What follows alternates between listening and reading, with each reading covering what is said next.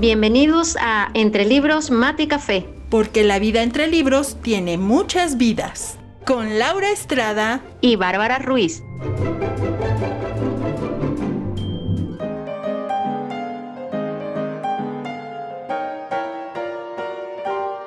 Entre Libros, Mate y Café advierte que las opiniones vertidas en este podcast son de ávidas lectoras a quienes les encanta opinar de lo que leen.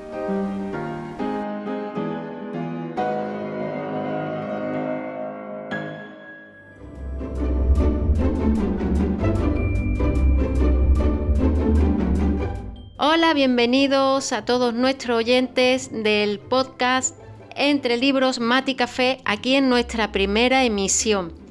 ¿De qué se trata este podcast? Os lo voy a presentar brevemente. Eh, se trata de que tanto mi compañera y yo vamos a tener una charla literaria. Si os advierto, no penséis que somos críticas profesionales ni que nos dedicamos al mundo de la literatura. No, para nada. Somos pues dos personas a las que nos encanta leer, somos ávidas lectoras desde hace muchos años, prácticamente desde que tenemos uso de razón, y acordamos cierto día de, oye, ¿y por qué no hablamos de esos libros que, que nos interesan, que nos inquietan? Y así surgió este proyecto. ¿Por qué mate? ¿Por qué café? Pues porque mi compañera es una gran, fan del mate, de hecho la conocí y tenía ese cuenquito, que yo no sé cómo se llama porque yo no soy la adicta al mate, sino soy la adicta al café, y así comenzamos a hablar. Así surgió todo, y es por eso el nombre de este podcast. Van a ser diversos los temas que tratemos. Habrá veces que serán monotemáticos, como es el caso de hoy, y habrá otras veces que habrá un popurrí de libros con títulos muy variados. Pero yo creo que es momento de que nos presentemos, ¿no es así, Laura? Claro que sí, Bárbara. Bueno, pues sí, yo desde aquí eh, con mi mate en la mano, desde luego, eh, disfrutando y despertando, eh, porque a mí el mate, bueno, me despierta. Efectivamente, los, libros creo que son algo que tenemos en común y que nos han acompañado desde muy, muy jóvenes. Uh. Seguimos siendo jóvenes, ¿eh? Parece que estamos hablando de que somos la momia de Tutankamón. No, somos jovencitas, ¿eh? A 15 años no llegamos. Sí, unas chicuelas, así es. Pero bueno, este, hemos podido leer bastante porque el día parece que tiene más de 24 horas cuando se lee. Y sí, bueno, eh, yo por mi parte también soy una ávida lectora eh, de una gran variedad de temas eh, y creo que hay, hay cosas que podemos aportar, que podemos compartir a nuestra audiencia, que puede serles de interés. ¿Tú qué piensas, Bárbara? Pues yo creo que lo más interesante para hacer nuestro primer programa es presentarnos, ¿no? Decir, bueno, quiénes son las que nos van a estar guiando en estas lecturas, que nos van a hacer partícipes de esas charlas literarias. Así que vamos a presentarnos. En primer lugar, te voy a presentar a, ti, Laura, mi compañera. Eh, bueno, Laura Estrada es, tiene un currículum que ocupa dos folios, o sea, Laura, tengo que resumirlo, ¿eh? Adelante, adelante. A ver, Laura Estrada es organizadora integral de eventos, técnico en computación, también trabaja en un museo y aparte es teóloga ministro de culto ordenada. O sea, tienes eh, una formación muy, muy variada y yo creo que así van a ser las lecturas que nos vas a compartir también, ¿no, Laura? Así es, efectivamente, de todo un poco. Eh, literalmente una sopa de letras. y bueno, aparte, la frase que te define es que te sientes como una mujer sobre la tierra y bajo el cielo. Así es, simplemente. Y bueno, pues yo creo que me queda por presentarme a mí. Yo soy eh, Bárbara Ruiz. De formación, pues estudié periodismo y además soy trabajadora y educadora social. Como podéis eh, notar por mi acento, no soy mexicana, soy española, pero sí es cierto que viví muchos años en México y fui subdirectora de una casa hogar. Además, también impartí cursos relacionados con la literatura, eh, como por ejemplo en Siama, y también soy promotora de lectura por la CANIEM. Y bueno, yo creo que con las presentaciones hechas es momento de hablar de cuál es el tema que nos ocupa hoy, ¿no, Laura? Así es, bueno, mira, el tema que nos ocupa hoy es de mucha actualidad. Venimos de, de un tiempo que aunque en confinamiento, eh, tuvimos unas eh, fechas muy importantes donde la comida es un elemento primordial. Eh, de hecho, en algunas personas el confinamiento les ha dejado unos kilitos de más. Y yo creo que sumado a esta cuestión de, de las fechas de fin de año, Navidad y todo esto, pues la comida es un tema, todo un tema para comenzar el año. Y algunos estarán pensando que les vamos a hablar de dietas. No, les vamos a hablar de libros y de cocina. Y bueno, pues este, espero que el tema les sea interesante. Eh, por mi parte, les voy a presentar un libro que a mí me, me llamó mucho la atención porque es un libro único. Es un libro eh, que habla de una temática muy específica acerca de la cocina. Entonces, este, no sé, Bárbara, si tú nos quieres platicar un poquito de qué vas a hablar y luego ya entramos de lleno. Ajá, bueno, eh, yo quería retomar un pequeño dato del tema del confinamiento y la cocina, y es que eh, la venta de harina se ha mm, duplicado en un 800%. O sea, todo el mundo se ha lanzado a la repostería en época de confinamiento, a hacer dulce como loco. Así que bueno, pensamos que no había otro mejor programa para dar el pistoletazo de salida que efectivamente la cocina. Pues mira, Laura, yo no traigo un libro en concreto. Yo traigo varios en los que el momento de la comida o bien cierta receta se convierte prácticamente también en un personaje porque hay veces que los personajes, valga la redundancia, no tienen por qué ser personas concretamente. Puede ser un escenario, puede ser un momento y los que yo traigo son la cocina precisamente y además traigo mm, una broma literaria relativa al mundo de la cocina, un engaño que muchas personas, y me incluyo yo, me creí y que no era así relativo a Leonardo da Vinci y la cocina. Wow, bueno, también entonces tendremos eh, curiosidades literarias, curiosidades culinarias. Creo que este primer programa promete bastante. ¿Ok? Bueno, si quieres entonces damos paso. Eh, ¿Qué tal si nos platicas primero acerca de todo esto que tú traes por ahí?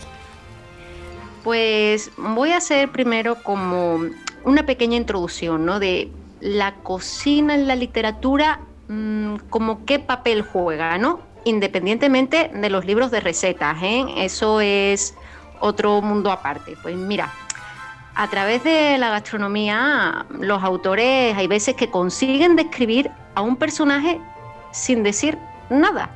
O sea, igual que se dice, dime qué tipo de libros lees y me estás diciendo sobre tu personalidad, pues dime qué comes y así te puedo describir cómo eres o cómo es el personaje de, cierto libro, ¿no?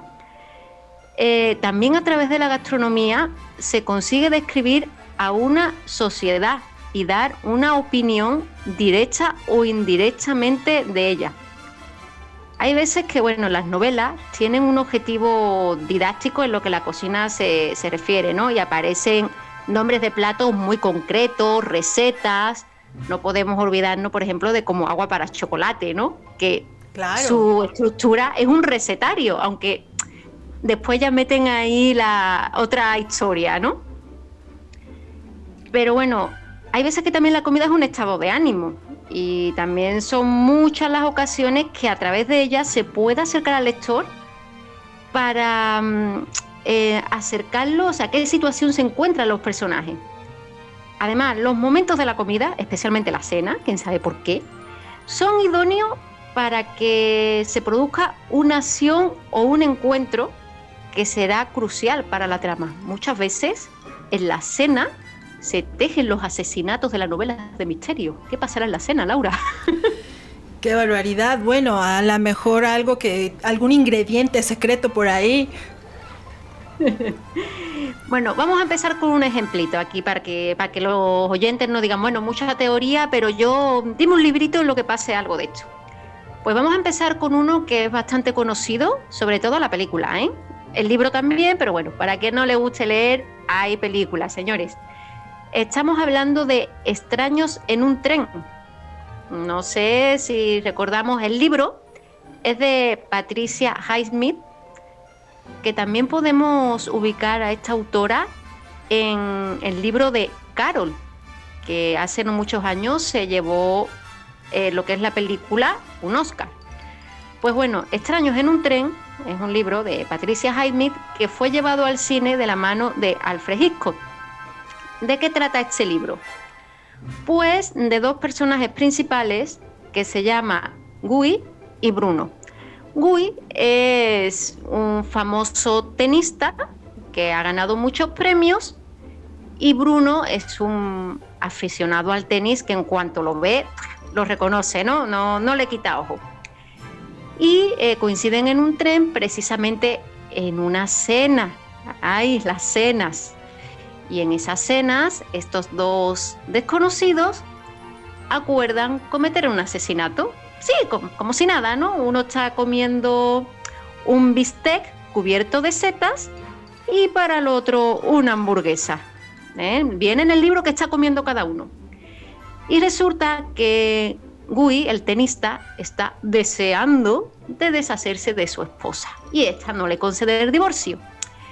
Y Bruno quiere deshacerse de su padre para obtener una cuantiosa herencia.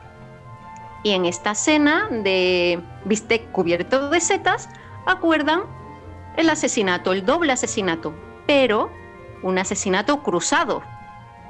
¿Para qué? Pues para que ninguno sea inculpado, porque Obviamente, si Gui eh, mata a su mujer, va a estar muy claro el asunto, igual que si Bruno mata a su padre. Entonces se cruzan. Bruno mata a la esposa de Gui y Gui mata al padre de Bruno. Todo este asesinato se coció en la cena. Wow. ¿Y qué nos cuentas, Laura? Danos una pincelada ahí de tu libro. Yo ya he abierto boca de que la cena es muy buena para los asesinatos. Exacto. Bueno, y pues, excelente, ya me estás dejando un poco intrigada, pero bueno, sí, vamos a dar paso un poco a lo que, Intrigada, pero también con hambre, ¿no? Las dos cosas. Ah, sí, claro, esta, eh, las setas es un, una delicia. Y bueno, pues mira, eh, yo quisiera más o menos platicarles que este, este libro que yo traigo el día de hoy llegó a mis manos extrañamente como un regalo de, de Navidad. Y, me llamó mucho la atención porque de entrada el libro es precioso, tiene, es un empastado sensacional, tiene un material con el, este, de impresión muy, muy de, muy alta calidad. Y entonces cuando llega a mis manos yo creí que era de una, una autora muy renombrada, alguna chef o, este, internacional o, o, algo por el estilo. Y cuando veo el nombre de la, de la autora que es Alice Mariotto Cater, eh, ella es brasileña, empiezo a buscar en, San Google y me encuentro que no hay casi información de ella y esto pues me intriga muchísimo más. Porque, Una autora eh, prácticamente que, no se sabe nada de ella. Así es, porque resulta que no es escritora, porque resulta que es catecista. Ajá. Y entonces... Una, catecista escribiendo un libro y aparte de cocina. pero además, déjame decirte, obviamente ya al tener una pista de que ella es una catecista, te podrás imaginar por dónde va el tema. El tema de este libro es acerca, eh, bueno, el título del libro es Invitados al banquete y lo que vamos a encontrar en su contenido es, son recetas elaboradas con... Eh, lo que serían alimentos y una idea más o menos de lo que son em, eh, algunas eh, comidas que vienen en la Biblia, tanto en el Antiguo Testamento como en el Nuevo Testamento. Claro está que siendo ella catequista, pues tenía que abordar el tema desde esa, em, desde esa fuente. Entonces, mayormente me intriga porque además, bueno, estando tan lejos eh, de, em, ella en Brasil y esta cuestión oriental, me intrigó muchísimo, entonces me sumerjo en las páginas del libro y este, voy descubriendo que, está lleno, sí, de, de algunas referencias bíblicas y que está lleno también de una investigación que ella hizo acerca de la cocina este, árabe, una mezcla por ahí. Entonces, este, es, efectivamente es un libro bien documentado. Este, como tú mencionaste ahí al presentarme, yo soy teóloga y he estudiado un poco de las costumbres del pueblo hebreo y entonces descubro que está muy bien documentada. Y bueno, no solo eh, nos presenta eh, todos los elementos de la cocina tradicional de aquella región, sino que además incluye algunas recetas. Y ya, te dejo picada. Pero yo tengo una duda, una duda, Laura. A ver, por ejemplo, en la Biblia eh, nombran un platillo y ella se ha encargado de investigar la receta de ese plato que se nombra en la Biblia. No, en la Biblia no, eh, bueno, sí nombra algunos platillos específicos como el cordero, cuando es la Pascua, este, como las lentejas, pero más que nada nombra algunos elementos que eh, están ahí, como las lentejas, la miel, eh, la harina, y entonces es aquí donde también viene la parte de investigación de ella, porque con todos estos elementos que se mencionan ahí, entonces, eh, ¿qué tipo de platillos más o menos se pueden preparar? Claro que está el elemento de la cocina kosher, que desde luego es una cocina que viene arrastrándose con mucha historia. Entonces, si te metes un poco a investigar acerca de esto, ahí puedes ir rastreando más o menos. Desde luego que el libro no está planteado como un recetario eh, eh, así fiel a los platillos bíblicos pero sí está armado de una manera que te refiere a este mundo y a estas épocas y nos da una idea de lo que pueden estar, pudieron haber estado comiendo en ese tiempo. ¿Nos puedes dar un ejemplo, Laura? Porque a mí me está, me está picando la curiosidad, ¿eh? claro que sí, mira.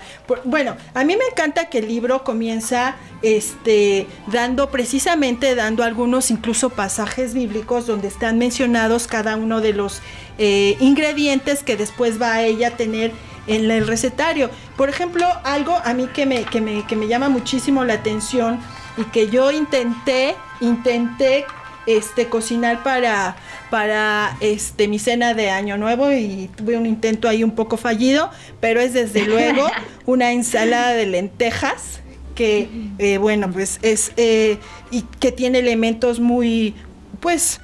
¿Qué te, falló, Laura? ¿Cuál fue el punto que no salió en la receta? ¿Perdón? ¿Cuál fue el punto que no salió en la receta? Bueno, se me pasó un poquito de vinagre, pero este lo pudimos solucionar, entonces y bueno, también viene desde luego el guisado de lentejas estilo Jacob. Sí, que bueno, se, se ve delicioso, incluye cordero, ajo, eh, laurel, em, aceite. Son, son recetas en realidad sencillas, en realidad son recetas muy, muy sencillas y me, llama mucho la atención que este, es muy detallada y que al principio de cada receta ella incluye un texto bíblico de referencia, lo cual también te, habla de una persona que hizo una, una investigación muy elaborada. Entonces, eh, está dividido, ya sabes, en secciones en lácteos. Dentro de la alimentación kosher, por ejemplo, los lácteos es una, división muy específica que ellos tienen para el manejo de, todo lo que de todo lo que se prepara. Por ejemplo, viene una al principio una receta de cómo elaborar este yogurt que ella lo nombra este em, cuajada o yogur y te explica paso a paso cómo irlo haciendo. Entonces Este, y, y luego viene una cuajada seca estilo bíblico. Y entonces ahí viene el procedimiento de cómo hacer este yogurt, muy al estilo bíblico. Y bueno, los ingredientes son difíciles de conseguir porque, bueno, mm, si son recetas bíblicas, son medio orientales.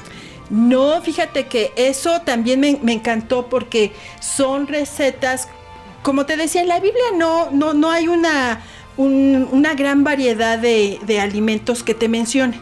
Entonces, los que están mencionados ahí son muy básicos. Ella, de hecho, ella en su introducción habla un poquito de cómo es la dieta básica que se menciona en el texto bíblico. Y después ella obviamente hace la aclaración que cuando el, pueblo de Israel es, es conquistado por otras naciones, seguramente se enriquece su comida. Pero esto, estas recetas están eh, basadas en los ingredientes muy muy básicos, como te repito, lentejas, frijol, harina, este, algunas frutas como dátiles, uvas, eh, desde luego que este, manzanas. Eh, hay una receta que a mí me, fascinó, me, tengo que hacerla en algún momento de mi vida, que es un cordero. Y, me invitarán, ¿no? Cuando la hagas, ¿no? Por o solo para ti. Claro, claro. Es un cordero asado en salsa de hierba buena. Ay, ay qué, rico suena eso. E, esta receta es muy sencilla, es muy igual, como tú me decías, oye, los ingredientes son difíciles de conseguir, ¿no? No, no. Estamos hablando de mostaza, de ajo, de vino blanco, de hierbas, de aceite de oliva, desde luego el cordero. Estamos hablando de... Vamos, ingredientes que se encuentran en cualquier mercado, no hay problema para hacer la receta. Así es. Y bueno, si tuvieras la, calidad de fotografía que tiene este libro, es impresionante. Y bueno, algo de lo que comentabas acerca de, cómo la, la, cocina o la comida puede ser el punto de reunión para muchas cosas, ella también habla de esto. Ella al final incluye incluso un pequeño ritual acerca de cómo hacer una cena pascual, acerca eh, eh, en esta temporada de Pascua y más o menos los elementos que puede incluir esta cena, pero también habla de cómo eh, es la preparación de estas recetas eh, le permitieron en algún momento dado tener cenas o comidas en familia donde ellos podían platicar de la cultura eh, de, Oriente, del texto bíblico, en fin, que fueron la base para que tuvieran unas charlas familiares en torno a la mesa y estos alimentos sensacionales. Es que las mejores conversaciones siempre se dan o cocinando o comiendo. Yo no sé tú, Laura, pero a mí me gusta comer en la cocina, como que se siente una más recogida ahí y las conversaciones y después la sobremesa da para mucho. Por supuesto, desde que estás, estás inmersa en el olor, en los olores de la cocina, estás en lo calientito, en lo tibio del espacio, eh, tienes los alimentos de primera mano, la sal y, y además, bueno, si estás con alguien y empiezas a cocinar, eh, es, sensacional porque cuando te das cuenta entre la plática y todo, tu platillo ya está. Te sientas a compartirlo y bueno, puedes hablar desde lo que acabas de hacer hasta lo que piensan hacer como crímenes. Sí, yo me estoy dando cuenta que yo soy la, la, oscura de este podcast. O sea, tú hablando de recetas bíblicas y yo de crímenes. Voy, voy a coger muy mala fama porque Aparte, tengo otro dato más, ¿no? Por ejemplo, hay veces que el asunto de la comida sirve para resolver los casos, o sea, las investigaciones policiales. Eso es lo que ocurre en el libro No apto para mujeres, ¿eh? de James, que la cena mm, da la, pista fundamental, porque aquí se argumenta que la protagonista es asesinada eh, no, perdón, eh, se suicida. Pero claro, la policía dice, bueno, ¿cómo se va a suicidar si se acaba de preparar un gran estofado de buey? O sea, te vas a suicidar y te haces la super comida y la dejas encima de la mesa y no te la comes? Pues no tiene sentido. gracias a ese detalle se dieron cuenta que no había sido un suicidio, que se había asesinado. Pero para que veas la importancia de la comida, eh, yo soy una gran fan de, de, la, de los Tudor, de bueno, Enrique VIII, que ya sabemos que mataba a sus esposas como, como nada, y a todas le daban el gran privilegio de, bueno, ¿qué quieres cenar antes de que te ejecutemos? Para que veas la importancia de la comida que siempre se ha tomado como un disfrute muy importante, ¿no? Otra cosa mm, importante es, por ejemplo, que Cervantes, cuando escribió El Quijote, todo el mundo no sabemos el empiezo, ¿no? De en un lugar de la Mancha, cuyo lugar no quiero acordarme. Pero ¿sabes cuál era la siguiente frase, Laura? ¿Cuál era la siguiente frase? Ilústrame. Sí, ya aquí poniéndole un poco de emoción a la cosa. Pues que Cervantes, para describir a, al Quijote, hablaba de lo que este hombre comía. Y dice así, empieza el Quijote tal cual. En un lugar de la Mancha, de cuyo nombre no quiero acordarme, no ha mucho tiempo que vivió un hidalgo de los de Lanza en Astillero, Adarga Antigua, Rocín Flaco y Gargo Corredor. Y aquí viene la parte de comida. Una olla de algo más vaca que carnero, es decir, pobretón Salpicón las más noches, duelos y quebranto los sábados, lentejas los viernes, algún palomino de añadidura los domingos, consumían las tres partes de su hacienda. Es decir, eh, Cervantes aprovechó para describir, al Quijote lo que comía y así nos podíamos hacer una idea de que este hombre económicamente pues no estaba muy bien. Entonces, para que veas la importancia de, la cocina en la descripción de los personajes. También, bueno, Joyce utilizaba para describir a, a, Ulises, pues también lo que comía, ¿no? Comían con deleite los órganos interiores de bestias y aves. Le gustaba la sopa espesa de menudillo, las mollejas de sabor a nuez, el corazón relleno asado, las tajadas de hígado rebosadas, wow, qué dieta, ¿no? claro. Para que veas que en la descripción de personaje es muy importante también saber pues su dieta. Claro, y bueno, también creo que eh, para la descripción del personaje y, también para la, el, conocer acerca de las culturas. Este libro que, acabo de presentar, bueno, pues está, es una, eh, me, encanta porque es escrito por alguien desde Brasil, investigando eh, sobre Oriente y eh, dándolo al mundo. Y también yo pensaba, obviamente, desde mi contexto aquí en México, Pensaba, por ejemplo, en, eh, la dieta de aquí del mexicano, en la dieta eh, prehispánica, por ejemplo, que incluye muchos, eh, lo que son insectos, los chapulines. los chapulines que, bueno, a mí me encanta, me gustan más los acosiles. Los acosiles son lo que se conoce como camarón de río. Se parece mucho a los chapulines y son deliciosos. Y entonces, bueno, a través de la, de la cocina, este podemos conocer, sí, también de los personajes y de todas las culturas, ¿no? Entonces creo que, que, eso es importante, que haya, que haya suficiente talento para describir personajes, situaciones, pero también para recrear momentos históricos y, eh, e identidades de un pueblo. Porque cuando hablamos, por ejemplo, de lentejas, de cordero, desde luego que pensamos en Oriente. Cuando hablamos, por ejemplo, yo si te, si te digo tacos, creo que sabes a qué me refiero. Y, eh, y así, ¿no? Podríamos ir por, si, si digo paella, también eh, pienso en, te puedo, puedo pensar en, en Bárbara. Bueno, eh, yo tengo que revelar, obviamente, pues México tiene una cultura culinaria enorme, ¿no? Entonces, cuando yo llegué allí, pues eh, yo no entendía qué era cada alimento. Y cuando vi tlayudas, que a mí al principio me costaba trabajo pronunciar la palabra, yo digo, ¿te Digo, sé lo que son los tlacoyos. Digo, entonces las tlayudas son tlacoyos solidarios, que el dinero que se recauda para ellos eh, va a un fin benéfico, aunque yo creía que las trayudas eran tracollos que ayudan.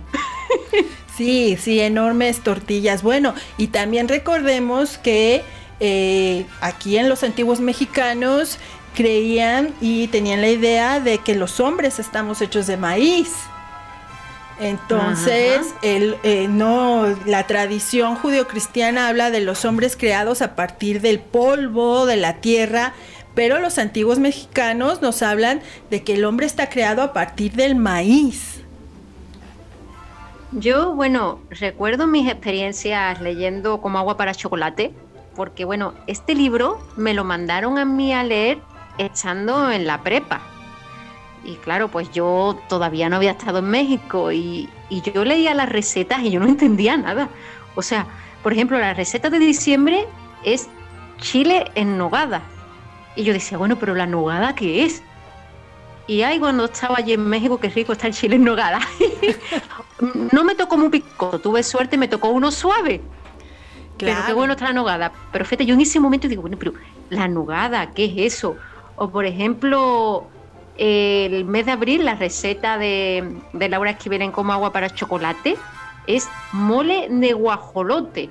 Ni sabía lo que era el mole, ni sabía lo que era el guajolote. Yo no entendía nada de esa receta. Para que veas que, que lo que es la cocina está muy unida a la cultura. Si eres de otra cultura, hay palabras que no entiendes.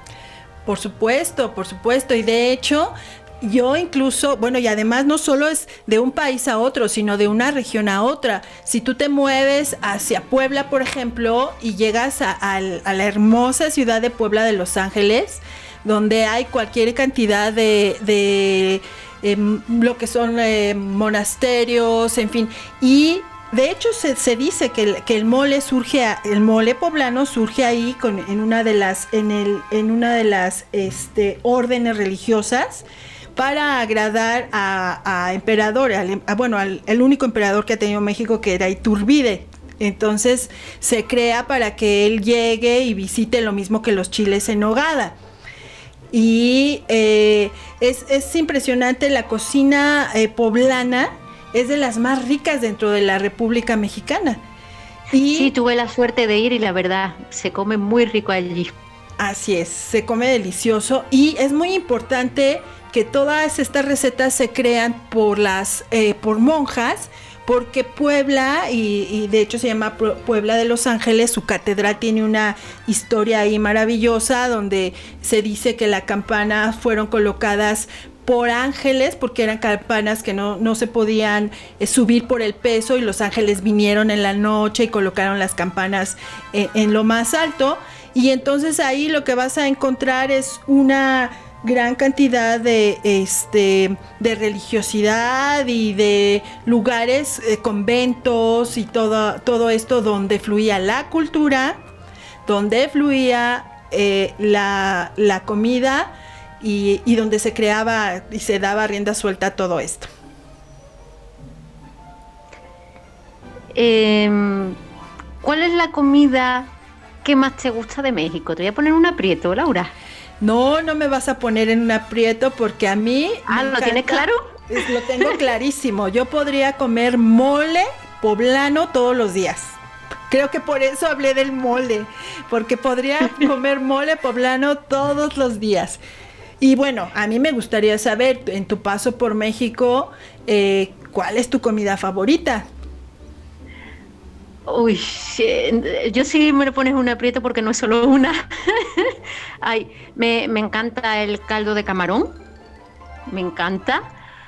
Eh, el chile en nogada, que por desgracia lo probé demasiado tarde, o sea, no sé por qué no lo probé antes, hubiese estado comiendo chile en nogada día tras día. Y bueno, yo disfrutaba con el pan de muerto. O sea, yo me frotaba las manos cuando llegaba esa fecha porque digo, mm, bueno, es que me comía pan de muerto en el desayuno y en la merienda. Dos panes de muerto caían diario. me encanta el pan de muerto. Oye, y, la rosca de reyes, eh, bueno, aquí en México ayer nos, nos dimos un festín con la rosca de reyes. Allá en España también tienen esta tradición, ¿o cuáles son las tradiciones para estas fechas? Sí, aquí, bueno, se le dice rojo de reyes, pero sí, prácticamente es igual que allí. Sí es cierto que yo vi que en México era más común el que no está relleno. Sí lo hay relleno, pero el más común es eh, solo el pan dulce. Aquí es más tradicional el de nata. Lo hay de nata, lo hay de trufa y lo hay de cabello de ángel. Ah, Entonces, pues aquí es más el de nata. Pero sí, es prácticamente igual, ¿eh? O sea, sí, sí se come igual que allí, las mismas fechas, y prácticamente es lo mismo. Quedará casualidad que es una tradición pagana. Mira, ¿por dónde? El Roco de Reyes pagano, no es católico ni bueno, cristiano. es que el sincretismo asociado a la eh, fecha. El sincretismo creo que es en todos, en todos lados, en todos los sentidos y, y sí vamos a encontrar, si nos vamos a buscar el trasfondo de muchas cosas, vamos a encontrar eso, justamente eso. Pero yo la anécdota más destacable que tengo a nivel culinario, gastronómico de México, fue lo primero que comí el primer día que llegué a México y que no supe cómo comerlo. El pozole. Claro, claro. ¿Qué dijiste? ¿Esto es una ensalada o es un puchero o qué es? Totalmente. Mira, me pusieron el pozole, obviamente lo que es la parte de la sopa, pues me la pusieron en su cuenco. Pero me pusieron varios cuenquitos alrededor. O sea, me pusieron la lechuga por un lado, los rábanos por otro, el orégano. Eh, y claro, yo lo miraba y digo, ¿pero esto qué es, no? Entonces me puse a comer la sopa Después, por otro lado, empecé a darle mordiscos a los rábanos y al final, pues me comí la lechuga. Ha hecho que ya cuando me lo había terminado todo, viene la señora de, la cocina y me dice, ay no, güerita, eso no se come así. y yo, esto, esto se come, ¿no? No era una ensalada, por otro lado un rábano. Dice, no, es que se pone todo encima de, de la sopa porque todo se come junto y yo pensé, bueno, pues me lo podía haber dicho antes, no que me lo he comido todo por separado, ¿no? Esa fue mi primera experiencia gastronómica con México comiendo pozole. Wow, wow. Ok, bueno. Oye, y volviendo a este libro de como agua para chocolate, yo, este, ahí hay una, una receta también de, de rosas que, que, que, bueno, es sensacional. Eh, los pétalos de rosa. No sé si, si también en algún momento tú has probado, por ejemplo, ahora que está de moda todo lo vegano, los tacos de Jamaica, de la flor de Jamaica, y que, son riquísimos. Sí. sí, tuve la suerte porque, bueno, eh, yo allí en México estuve trabajando en una casa hogar de niñas y pues obviamente pues había cocina y, y los trabajadores pues nos aprovechamos y también nos quedamos a comer, ¿no? Y había una cocinera que le gustaba mucho experimentar y, hizo tacos de, hoja de Jamaica. Yo no los había probado nunca, se había probado el agua de Jamaica y oye, estaban buenos, ¿eh? me, sorprendieron gratamente. Sí, sí, sí. Sabes también que, este, eh, igual, remitiéndome de nuevo a como agua para chocolate, yo recuerdo que eh, hay, bueno, eh, hay una parte en la que te describe cómo las lágrimas caen sobre la, comida y entonces la gente vomita y eh, suceden mil cosas. como que se indigestó todo el mundo con esa comida. Así es. Y, yo, yo recuerdo a mi Del estado de ánimo con el que cocinara, si no recuerdo mal, la protagonista creo que era Tita, ¿no? Tita, así es. Según el estado de ánimo con el que ella cocinara, mm, lo transmitía a la comida. Así es, y, eso me remite a mi, a mi abuelita, que ella cuando preparaba los tamales, eh, se encerraba en un cuarto y decía, no se me acerquen porque si alguien viene de malas, este se va a agriar la masa y no me van a salir los tamales.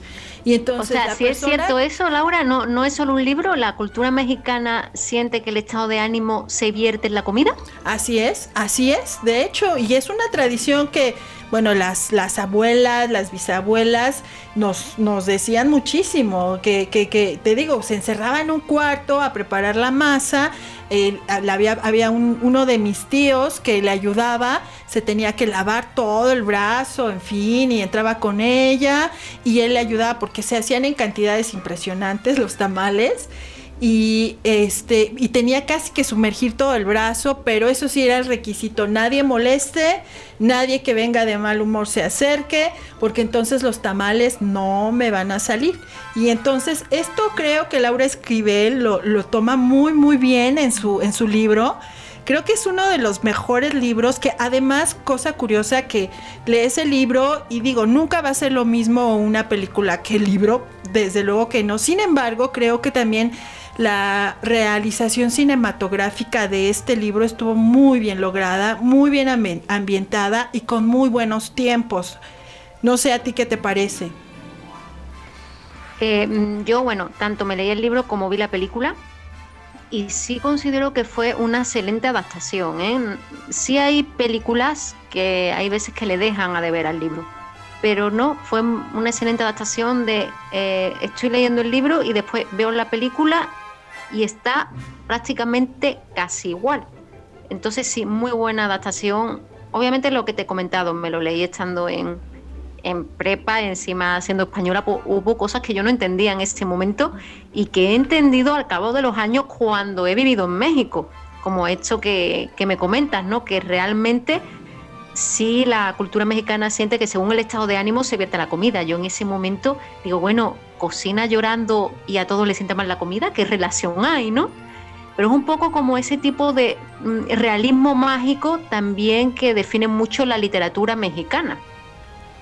Así es, así es. En el, realismo mágico vamos a encontrar muchos elementos así de este tipo, donde el estado de ánimo, eh, lo, lo, que trae en el inconsciente el personaje se va a ver eh, permeado en todas sus situaciones alrededor de él.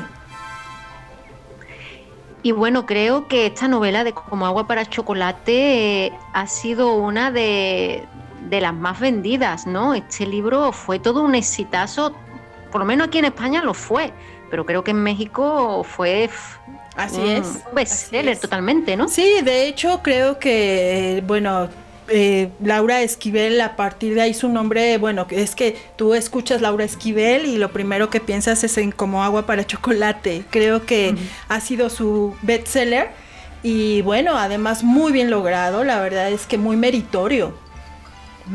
Sí, creo que después sacó otra versión que no sé si eran los cuadernos de Tita, algo relativo ya a este personaje más concretamente pero creo que como agua para chocolate, ese triunfo que tuvo con ese libro mm, ya no lo ha llegado a alcanzar, pero bueno, muy buena escritora y excelente libro.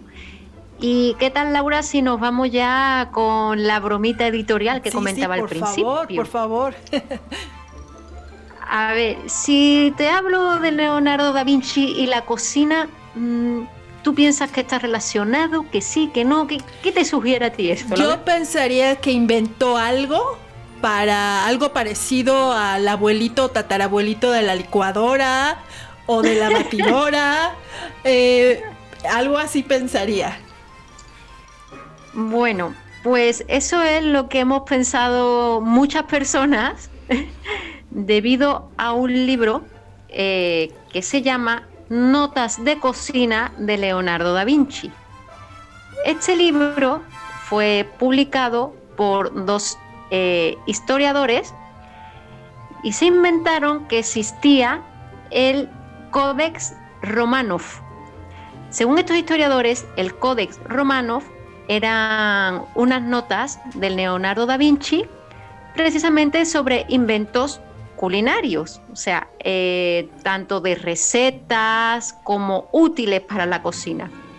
Supuestamente este códex está resguardado en un castillo o lo tienen los descendientes de Leonardo da Vinci, o sea, como que juegan un poco con el misterio de dónde estará ese códex, estará aquí, estará allí, pero de que existe, existe. Entonces juegan con esto y sacan este libro de notas de cocina de Leonardo da Vinci, pues inspirado en este códex. ¿Qué pasa? Pues que este libro se convierte en un éxito de ventas. Aparte, está muy bien ilustrado porque las ilustraciones parecen realmente de Leonardo da Vinci. Todos hemos podido ver esos bocetos que Leonardo hacía sobre máquinas para volar, catapultas, todo. Pues aquí se ven dibujos muy similares que sinceramente te los crees, ¿eh? que lo ha hecho Leonardo da Vinci. Por ejemplo, hay un apartado que se llama Las máquinas que aún he de diseñar para mi cocina. Y es una para desplumar patos, una para cortar cerdos en taquito, una para amasar. Así, ¿no? Em, ¿Qué pasa? Este libro llega a, a España y lo toma la editorial Planeta y lo reedita. Pero se da cuenta que hay dos cosas, dos elementos que no cuadran en fechas, como es por ejemplo las recetas con patatas, con papas o con maíz. Vamos a ver, si en el siglo de Leonardo da Vinci todavía no había llegado la papa aquí a Europa, ¿cómo que había recetas con papas? Ahí ya empieza el asunto como que no está la cosa muy clara, ¿no? Otra cosa que podemos encontrar en, este libro es que Leonardo da Vinci, supuestamente, digo supuestamente porque al final revelaré todo el secreto, ahora mismo estoy creando la intriga. Sí, sí, claro. también inventó eh, los bocadillos, bueno, las tortas en México, ¿no? Pues él estaba ahí experimentando y pone el pan y la carne, uno me he puesto a pensar en tomar un trozo de pan y colocarlo entre dos pedazos de carne. Mas, ¿cómo deberé llamar este plato? O sea, primero era dos trozos de carne y el pan en medio. Como a Leonardo da Vinci no le llenó el asunto, siguió experimentando. Y está la parte de el pan y la carne dos. ¿Y si dispusiera la carne entre dos trozos de pan? Eso ya va siendo más torta, ¿eh? Parece más una torta y ahora está el pan y la carne, él seguía investigando. Y pone, pues la, rebanada de carrillo de buey deberá ir entre sendos pedazos de pan y no al revés. Será un plato como no se ha visto nunca antes en la mesa de mi señor Ludovico. Ciertamente se podría disponer toda suerte de cosas entre los panes. Y lo más importante, es que los comensales no podrán observar el contenido al entrarle con sus cuchillos. Lo llamaré por esta razón pan con sorpresa. Otros inventos mm, que se le achacaban a Leonardo da Vinci era el tenedor, era el moledor de pimienta para zurdos, una máquina para en los barreños de agua potable poder separar el agua de los sapos y renacuajos. Yo ahora te pregunto, Laura, ¿tú piensas que todo esto era verdad? ¿Todos estos inventos eran de Leonardo? No, seguramente no lo creo. A lo mejor este, fueron a una muy buena expo y, de ahí tomaron algunos elementos. Ahí, mira, de lo que me estás, de lo que nos estás compartiendo, está muy interesante porque el ingenio que, que, que, tuvieron, bueno, fue, fue fabuloso. Pues bueno, yo creo que voy a revelar ya la verdad, aunque he dado las pinceladas, ¿no? Al principio. Este libro, eh, el de Notas de Cocina de Leonardo da Vinci, se publicó primero en Inglaterra a manos de dos historiadores que sí efectivamente metieron pequeños elementos, como lo que he comentado, la patata, que no, no era propia de la época, porque era una broma. O sea, este libro se publicó el Día de los Santos Inocentes.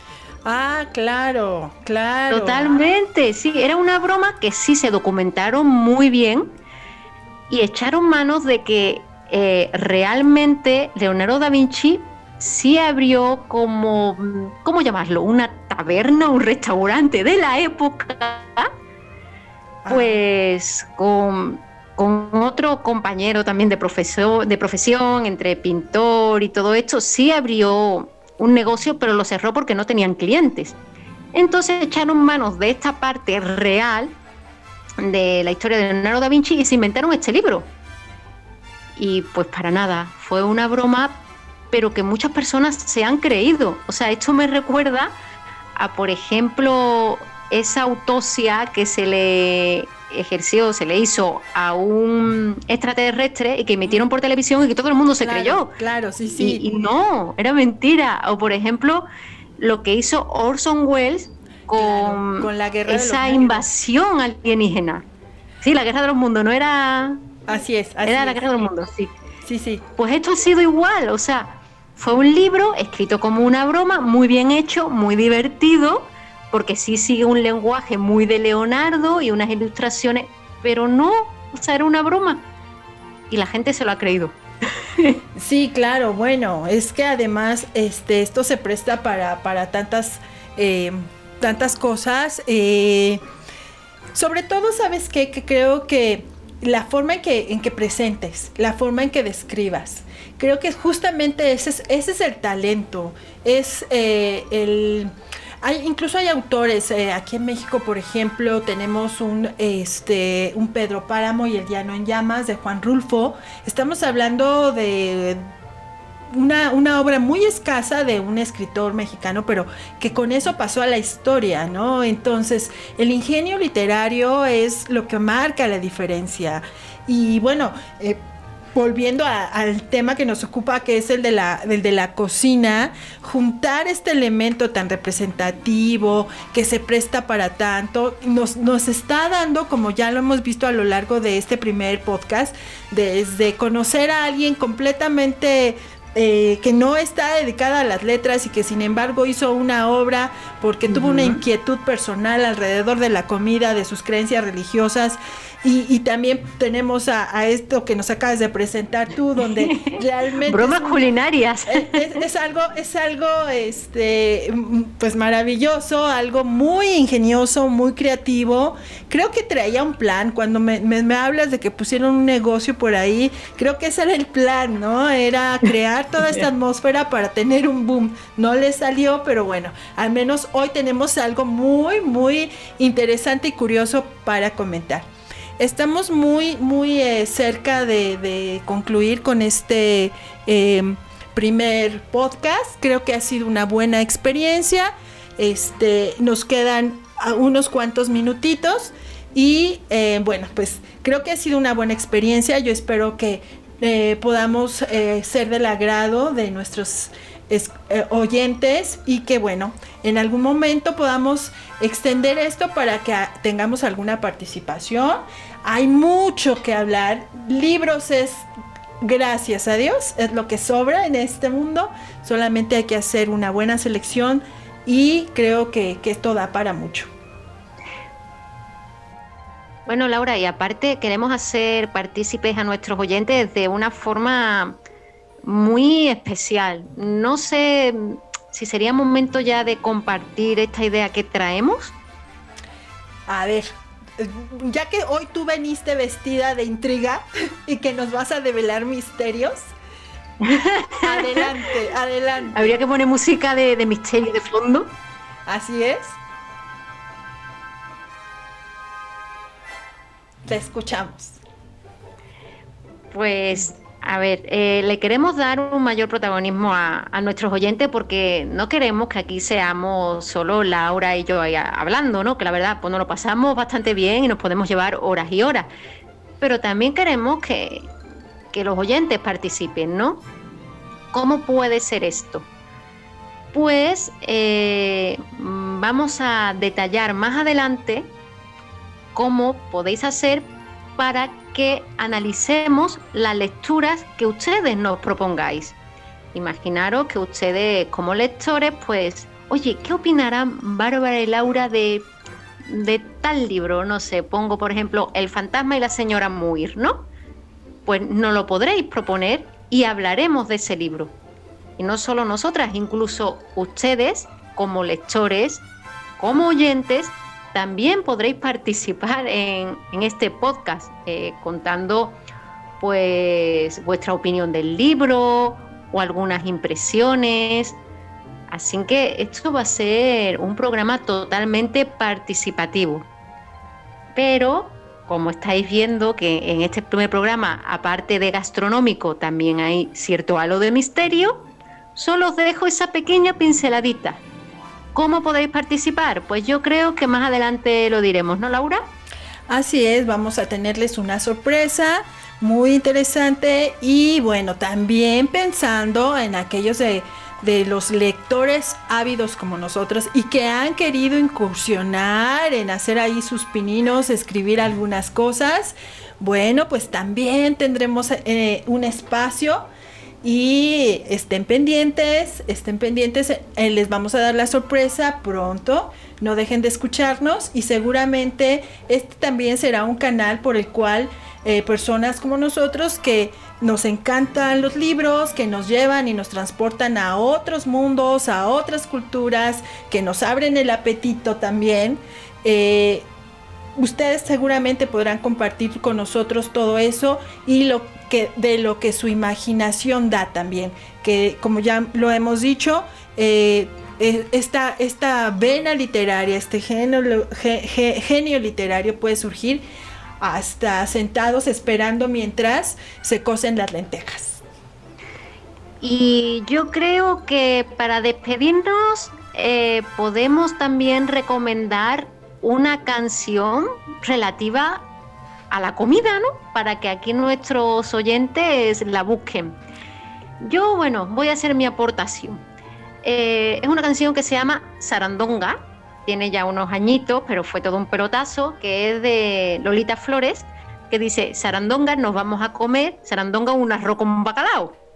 Y así todo el tiempo hablando de comida. O sea, porque yo creo que al igual que los libros, la música también se hace eco de la cultura de un país y también de la cocina. Hay muchas canciones relativas a comida, o sea, yo he dicho esta, hay otra que se llama, una canción se llama Arroz con ajo, de la cabra mecánica.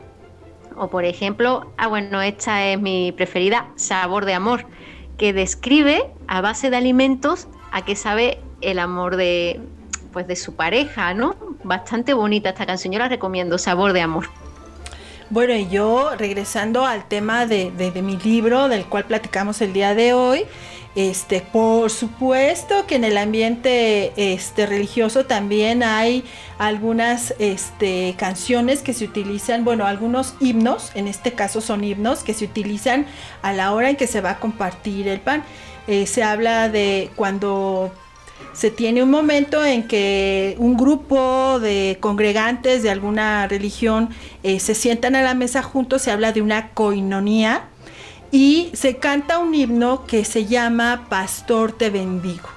Y entonces, en lugar de dar gracias por los alimentos y de orar por ellos, se canta este pequeño himno que dice Pastor te bendigo. Y bueno, búsquenlo por ahí, lo van a encontrar y es con lo que se inician las comidas congregacionales.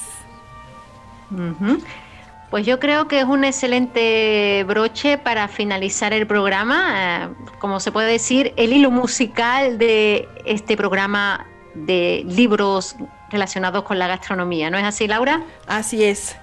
Bueno, pues Bárbara, te doy muchas gracias. Vamos a, estamos iniciando esta aventura, inicienla con nosotros, acompáñenos y ya pronto les vamos a decir cómo nos hagan su sugerencia. Muchas gracias.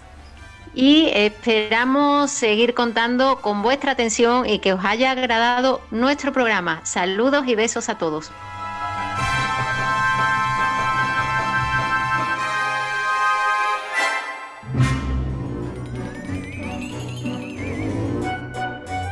Entre libros, mate y café. Porque la vida entre libros tiene muchas vidas con Laura Estrada y Bárbara Ruiz. Saludos y besos a todos.